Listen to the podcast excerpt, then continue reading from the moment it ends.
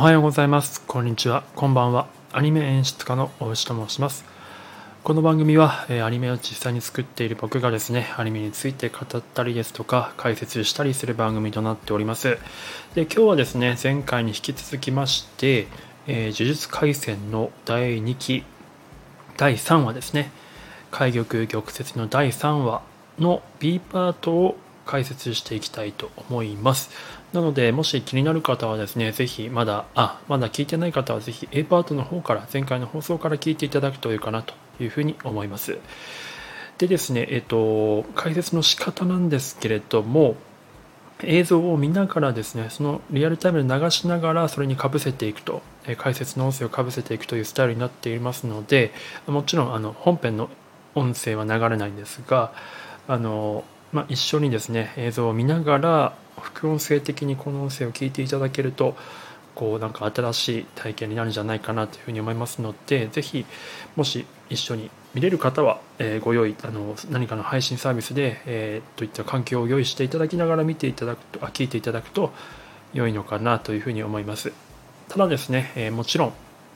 音声だけで楽しんでいただけるように頑張りたいなと思ってますので、ぜひあの映像が見れない方でも、え最後まで聞いていただけると嬉しいです。ではやっていきたいと思います。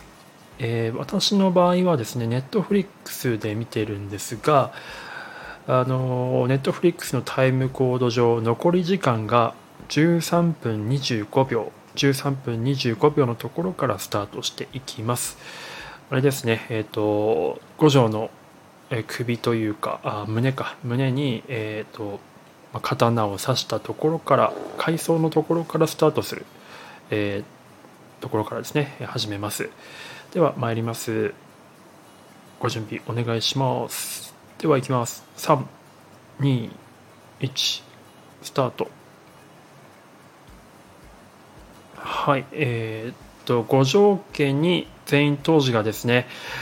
えー、面白半分で見に行ったっていうところのナレーションからスタートするんですがここのシーンがですね雪が舞うシーンなんですね。ここも非常に工夫がされてるなと思ってまして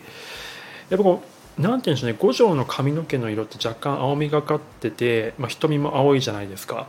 やっぱこういうなんか肌色が白いのでなんか雪女のような印象のあるキャラクターだと思うんですね配色的に。やっぱりそこで映えるのってやっぱり白系の背景だととてもよく幻想的に映るんですよね。なんか神秘的に映る。青空ピーカンそれこそあの沖縄の青空の下であの全員当時が会いに行ったってやってあんまちょっとなんかその陸岸の少年の凄さみたいななんか伝わりにくいんですけどちゃんとそれが入るように舞台をやっぱ設定させてるのって、まあ、A パートの時にも言ったんですけど原作をそのままするのではなくて原作の伝えたいことをよりこう画面で映えさせるための工夫っていうのがですねとってもこう細かいところまでされてるなというふうに思います。はい、で今えー、っと、まあ、五条たちと五条と、えー、下道たちがこの分かれるっていうところからですね二手に分かれるっていうところのシーンですね。あの怠慢に入ると当時と五条がですね。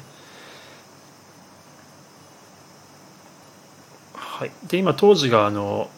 ゲットの放った呪霊を切り裂いたんですけどここでですね、まあ、ちょっと動きが速すぎてあのなんて言うんでしょう。まあこうあの昔のパカパカっていうのであのポケモンの時ですね、まあ、あの体調が悪くなった子供がいるっていうことであまりこう早すぎるパカパカっていう処理が入る時はなんかこう入らないようにですねなんか柔らかくするための処理が勝手に入るようになってるんですけれども、まあ、全員当時が切り裂いたところはそれがかかっちゃってましたね。まあ、なのであれがかからないように工夫するっていうところが一つポイントではあったりするんですがやっぱりどうしてもあの早く何かこう速い動きを見せたいとかの時はどうしてもああいうような形になってしまうとちょっともどかしいなというふうに思います。はい、で今はですね、えー、バトルが始まったという感じなんですが、まあ、この辺はただただアクションシーンを見守るっていう感じですかね。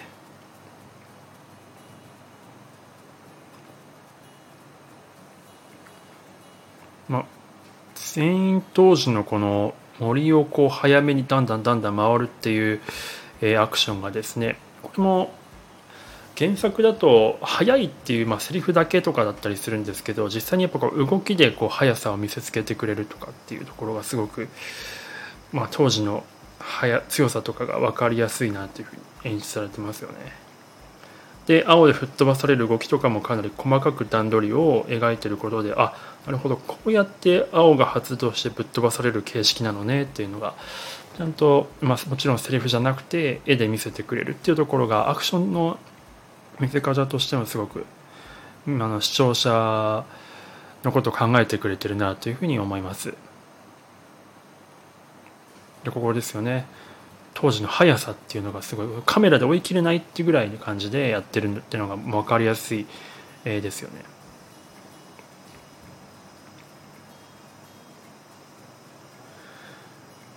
はい、で今五条がですね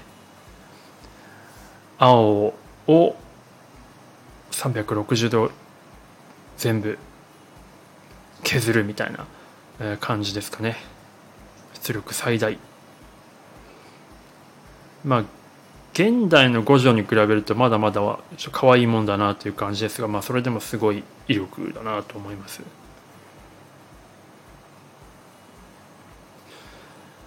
原作よりもはるかにこう広範囲を削ってるような感じですね。で今妖刀が出て五条を囲むと。でこれ妖刀なんですけどこれ、まあ、多分何枚か書いてコピペしてるんだとは思うんですけどあんまりこう何て言うんでしょうね。そこまでこう同じものを書いてるみたいな印象がないんでとてもあの配置とかコピペがうまいなというような印象です。なんか大体コピペするとあ同じやついるなみたいな感じであこれコピペだなって一発で分かったりするんですけどパッと見コピペ感が少ないのでとても上手だなと思います。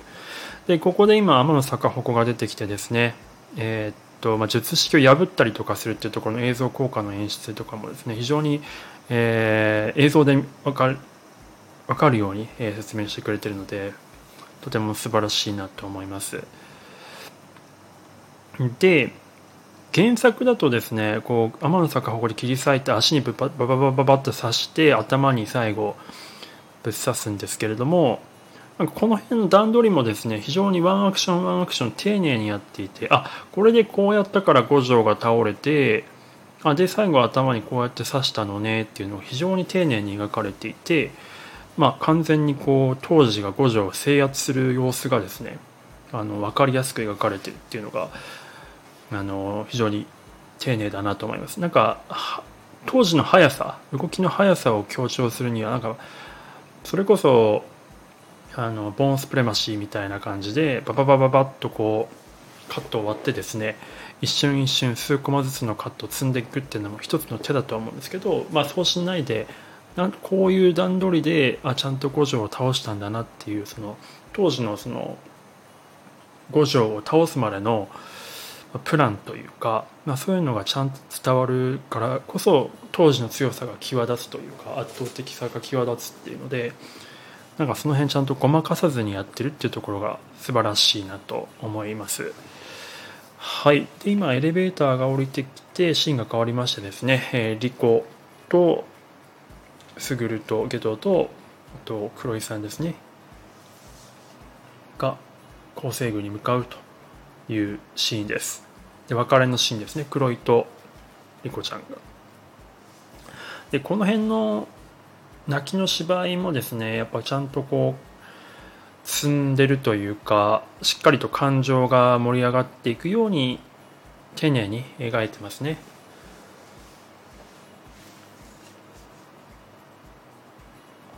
でこの廊下もですね非常にこうなんていうかスローモスローな動きでですねじじわっとこうたっぷりとこう枚数をかけて歩かせているっていうところがこうね間を持たせる感じがすごくいいなと思いますで、まあ、構成宮が初登場ということですけども、あこういうとこだったんだっていう感じですよね。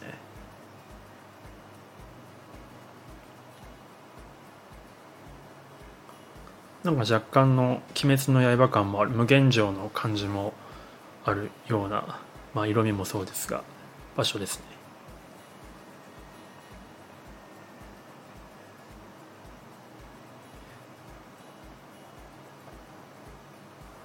はい、で今ゲットが色あの家に帰ろうというふうな、えー、説明をしたんですが、まあ、これあの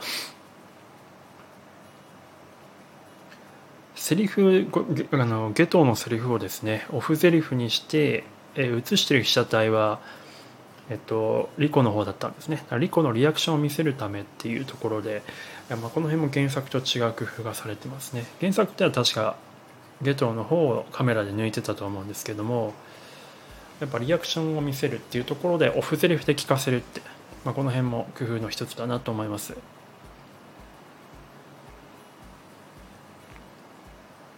今回想で、え、もし、えー、リコが拒ん動画を拒んだらどうするみたいな五条と悟あ卓の話し合いがされてると。で今また回想開けてきましたね。はいでここからまた一つ盛り上がるシーンなのかなと思うんですが。はい。この海のイメージシーンの中ででこの辺がすごく幻想的に描かれてるんですよねめちゃくちゃ綺麗に描かれてるんですが事故お父さんとお母さんが事故で亡くなったっていうのはこうなんか海底に沈んだ車にこうサンゴとかができてるっていう見せ方っていうのも非常に工夫されてますね。であエンディングテーマがここでもう流れてくると本当クライマックスだなという盛り上げですよね。で過去の回想でこういうことがあったんだって本当これを何て言うか、まあ、たった2話か3話しか描かれてないキャラクターなのにあのとてもこう見ている人に天内に対して共感と同情を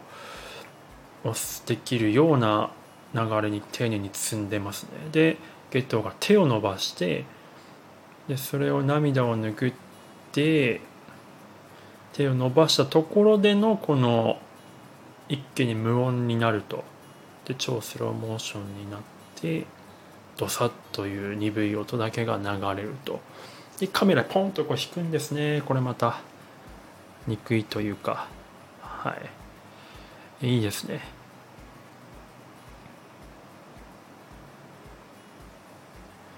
最後倒れた時のカメラの傾きがリコ目線というかでカメラが傾いていくところも非常に生々しい感じでしたね。で、えー、解散解散と当時が出てきたと。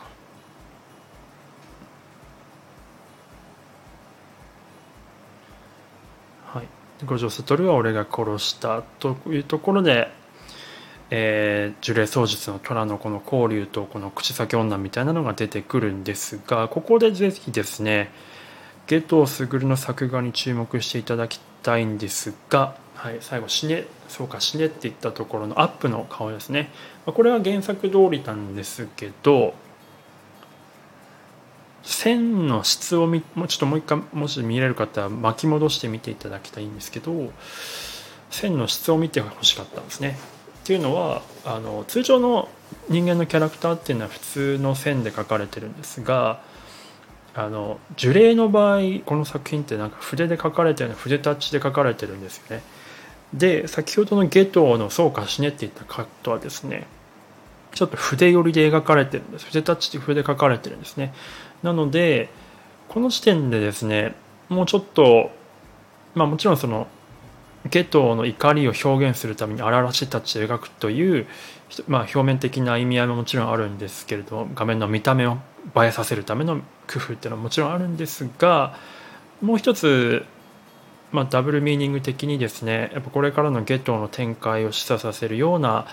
まあ、呪霊というか、まあ、呪い化するみたいな、まあ、彼は別に呪霊になるわけではないんですけど、まあ、そういうちょっと人間の道を一つ踏み外すような、まあ、怒りにとらわれた彼女彼のその感情とかっていうのがあの